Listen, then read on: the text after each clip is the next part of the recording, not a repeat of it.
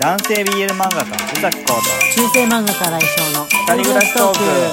はいこんばんは来翔と宇です。崎浩です。今夜はね、えー、21時からライブ配信をやるんですけれども、えー何でもない日のティーパーティーみたいな感じですのでああ何のタイトルにしよう。いつもねタイトル悩んじゃうんだけどうん。だけどもね、えーぜひ皆さん来てほしいと思います。もう喉も良くなってね昨日ちょっと一瞬こうくん喉痛くなってたから、ね。戦々恐々としましたが、えーまあなんとか大丈夫そうで。うん。あの風が重くなったりとかそういうのなく、えー過ごしたんで。アレルギーかねもう風邪なのか何なのかただのこの喉の炎症なのか分かんないんでね。ね。今の時期うね、ん。せめてね花粉とか黄砂の時期じゃなかったらまだあ風邪なのかなとか思えるんですけれども分かんない、まあ、でももし後で、えーライブ配信の最中に喉が痛くなったりでもしたらこうくんはあの皆さんと一緒にチャットしてもらっていいからね。うん。ひたすら自分があのよ読んだり答えたりしますのでこうくんはえー出演者であるにもかかわらずに、えーチャットの分で会話してもらっても全然大丈夫です、うん。はいじゃあ、えーお便りの方を読んでってみてもらおうと思います。よろしくお願いします。C のみより指ハート。はい。C のみさんありがとうございます。ありがとうございます。新井先生宇崎先生こんばんは。年末度の怒涛の数週間をお二人の声で癒していただいただいたおかげでなんとか乗り切れ本日無事に納品完了しました。ありがとうございます。今月は新井先生の誕生日ですね。先ほどリアルプレゼントを手配しました。今回はショップから編集部に直送にしたので手紙のどほどどどほありません。ごまかしたはい。ご担当者様に転送していただいても誕生日には間に合うと思うのでお二木先生とお二人で召し上がってください。土曜日のライブも楽しみにしてます。あ楽しみ。なんだろう。美味しいものかな。え楽しみにしてます。ありがとうございます。しのみさん。ありがとうございます。はい。いつ頃届くんだろうな。もうもはやたの食べたくなってしまってるという。はいじゃあ次えっ、とこれぶどう売りさんですね。ぶどう売りより美味しい棒6本ありがとうございます。はいありがとうございますいろいろ口先だけの人を見ると中島みゆきさんの蕎麦屋をそっと心で歌っています。わからぬ人はどう噛み砕いても理解はしないのでしょう。心安らかでありますように。あ読読まなくて大丈夫です。だった。読んじゃった。ごめんなさい読んじゃった。なんかコウ君に対しての質問箱に、はい、あれあれであれの件についてそうそうそうそう。で最あのね読まなくて大丈夫の場合はよく考えたら一番最初にその文を持ってきてくれると、うん助かる あのね順にこうもういきなり読んでってるところがあるんで、ね。全部一旦全て読んでからこのなんでしょう配信の時間に読んでるってわけじゃなくってうん。突然読んでるんでね。もしよかったらタイトル部分といいますか一番最初に書いてもらうといいなと思いました。あでもありがとうございます。ます。さん気を使ってくださってはい。ありがとうございます。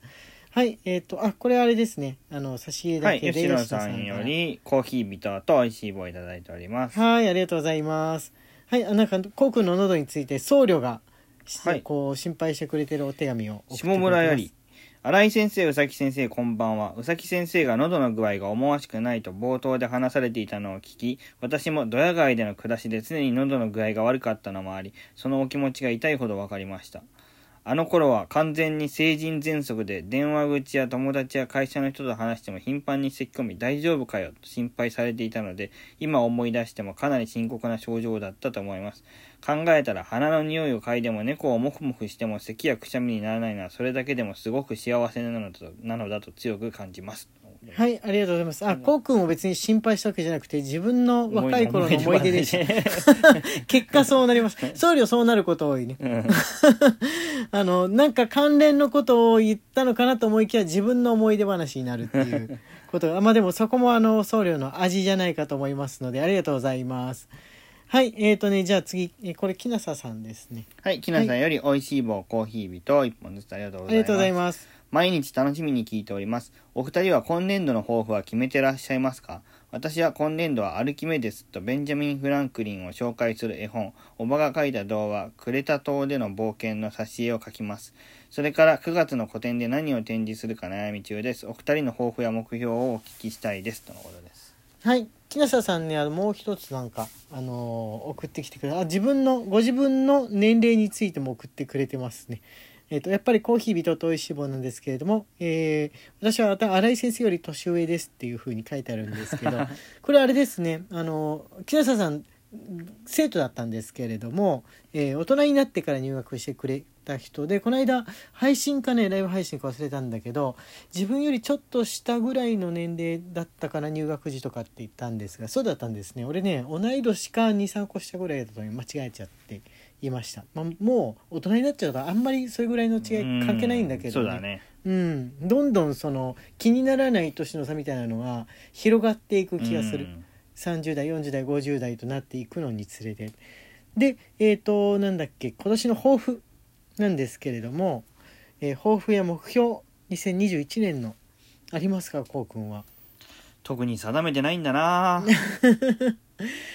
俺はあのー卒業生でねいつもゲームとかやったりとかあとあの作品の相談乗ったりしている、えーうちら2人とも仲のいいゲーム仲間の男子生徒がいるんですけど今度からうちの学校で勤務先の学校で、えーたまに、えー働くことになったんで、はいはい。体験入学とかの先生をやったりとかね、はい。っていうので、えーなんかうまいことこうくんにそのなんでアドバイザーみたいな新人アドバイザーみたいなのやってもらえたらなとか思ってそれあを本当ですか？そうです。あの立派な先生に育てていくみたいな。自分も別に立派な先生かどうかは全くあの当てにはならないんですけど俺はね俺から見たら実はこうくんの方がすごい立派な先生だと思ってるんであ本当ですか？うん、生徒に対してとかそのなんて言うんでしょう。漫画業界に対してとこのこの真摯な取り組み俺が真摯な取り組みをしてないってわけじゃないけどこうくんの方がこう真っ向からね向かっていって一緒になって悩んだりなんだりしてあげてるというかん。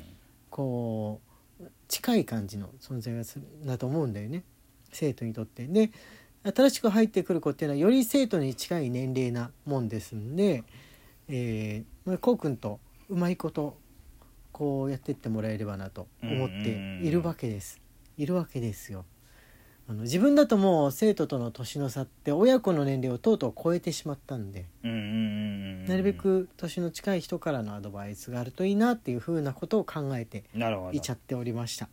真面目な話になっちゃいましたけどはいじゃあ次こちらお願いしますともちんより元気の玉ともちんさんありがとうございます。こんばんは。深夜にラジオトークの井上社長さんのライブ配信があり前からファンでよくライブ配信を聞いていたのですがついに社長さんのプロフィール欄で気になっていた情報の話を詳しく聞きました。まだ開発中でいつになるかは分かりませんがライブ配信中にトーカーさんとリスナーさんかっこ8人まで予定がリモートで一緒に話せるようになるそうです。先生たちが選んだ人と話せるみたいです。リモートで電話みたいに先生たちと話せるなんて夢のようです。どんな条件かまだまだ先の話ですが、本当に楽しみです。とのことでおーすごいですねす。8人も入ってきたら、いやーラジオトークさんはね多分あの社長のアイディアだと思うんですけどどんどんどんどん新しい取り組みをこうもうなんつうんでしょうね1年の中に1個でも多く取り込んで実践していこうっていうこの発想がすごい、うん、このラジオトークができてから現在まででいろんな取り組みをしてきているのででそれも一つ一つその実装されていってるからきっとこれもなるんじゃないかと思うんですけれどもこれあれだよねあのお電話でこの参加みたいな感じなのはできるのかな？そういうことなのかな。どうなんだろうね。うん。あのよくラジオ番組であるみたいなその視聴者リスナーさんとつながるとかあるじゃん「こんばんは何々くんですか?」みたいな感じな。うんここあんまりラジオ聞いたことないか。そうだね。うん。そうラジオってなんか視聴者の人とその電話かけて、まあ、時にその電話出なくってつながらないこともあるけど、えー出て自分もあのラジオのハガキとか応募してる時はもしかしてかかってくるかもと思ってドキドキしていたこととかあるんですがそういうのできんのかなとか思ったりしています。まあどうなんでしょう。なんか変化があったら、えーお知らせしようと。ライブ配信とか普段の配信でお知らせしようかなと思っております。えーとねどれにしようかな、えーちょっと待ってね。あこれこれこれ。はいお願いします、はい、陸二25年より。あれ、はい。まだ25年だな。本当だ。書き間違えてるのか。あこれちょっと前のかな？なのかな？ギリギリはい。ギリギリ26年になる前のなのかな？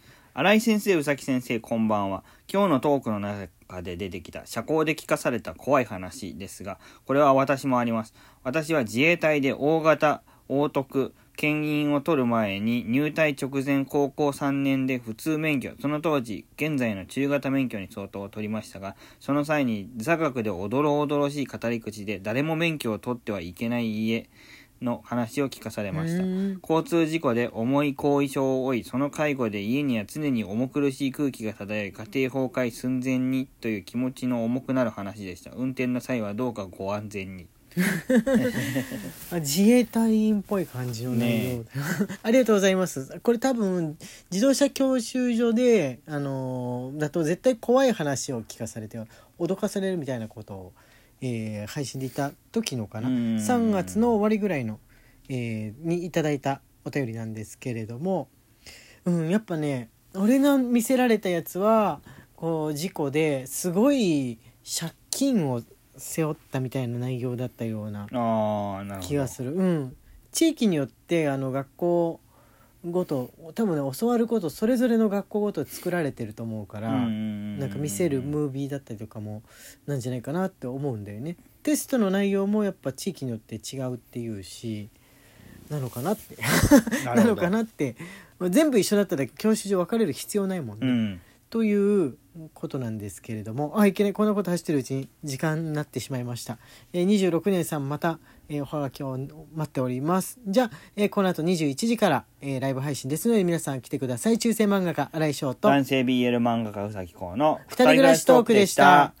ツイッターのフォローと番組のクリップもよろしくお願いします。はいこの後のライブで。はでね後でね